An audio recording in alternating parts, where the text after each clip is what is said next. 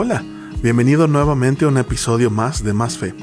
Recuerda que nuestro propósito es que todos los días conozcas un poco más acerca de lo que Dios quiere para tu vida y sobre todo que lo lleves a la práctica. Seguramente ante la pregunta ¿qué tanto te conoces? fácilmente responderás que pues te conoces muy bien. Después de todo, sabes qué comida te gusta y cuál detestas. Sabes cuál es la historia de tu vida y conoces perfectamente qué ropa es tu estilo y cuál no. Pero analicemos con mayor profundidad lo que hay en tu corazón a través, por ejemplo, de estas preguntas sencillas. Ahí van. A ver, ¿cuál ha sido el peor error de tu vida? ¿Por qué lo cometiste? ¿Qué hizo que tomaras esas malas decisiones? ¿Cómo pudiste evitarlo? Etcétera.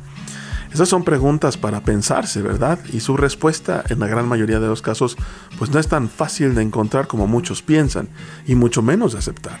Pero imagínate lo que significaría encontrar las verdaderas respuestas a estas preguntas. No las que te convienen, no las que primero vienen a tu mente, sino las verdaderas respuestas. Podrías evitar caer de nuevo en las situaciones que te llevaron a cometer esos errores y sin duda tendrías mucho menos dolor en tu vida. El rey David escribió unas palabras desde su corazón con las cuales me identifico mucho. El rey David dijo lo siguiente, examíname, oh Dios, y conoce mi corazón, pruébame y conoce los pensamientos que me inquietan, señálame cualquier cosa que en mí te ofenda y guíame por el camino de la vida eterna. Esto lo puedes encontrar en Salmos 139, 23 y 24. Ese anhelo expresado por David de ser examinado viene después de que reconoce cuánto Dios lo conoce. Yo te invito a que leas el capítulo completo en el libro de los Salmos para que veas cómo es este proceso de pedirle a Dios que examine el corazón de David. Si estás de acuerdo conmigo, nadie te conoce mejor que Dios. Vaya, pues, Él te creó.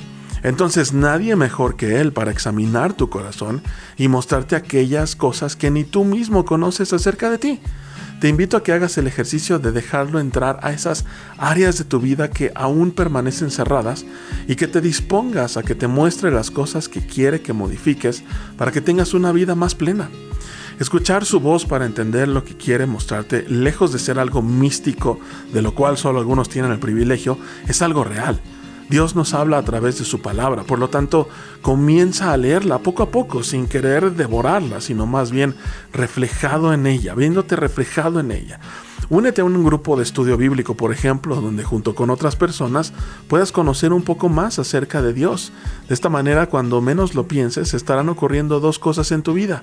Número uno, al verte reflejado, Dios te mostrará las cosas dentro de ti que no llevan a nada bueno. Y número dos, tendrás todas las herramientas para modificar la manera de conducirte en la vida. Yo soy el pastor José Luis Arellano y deseo que tengas un excelente día.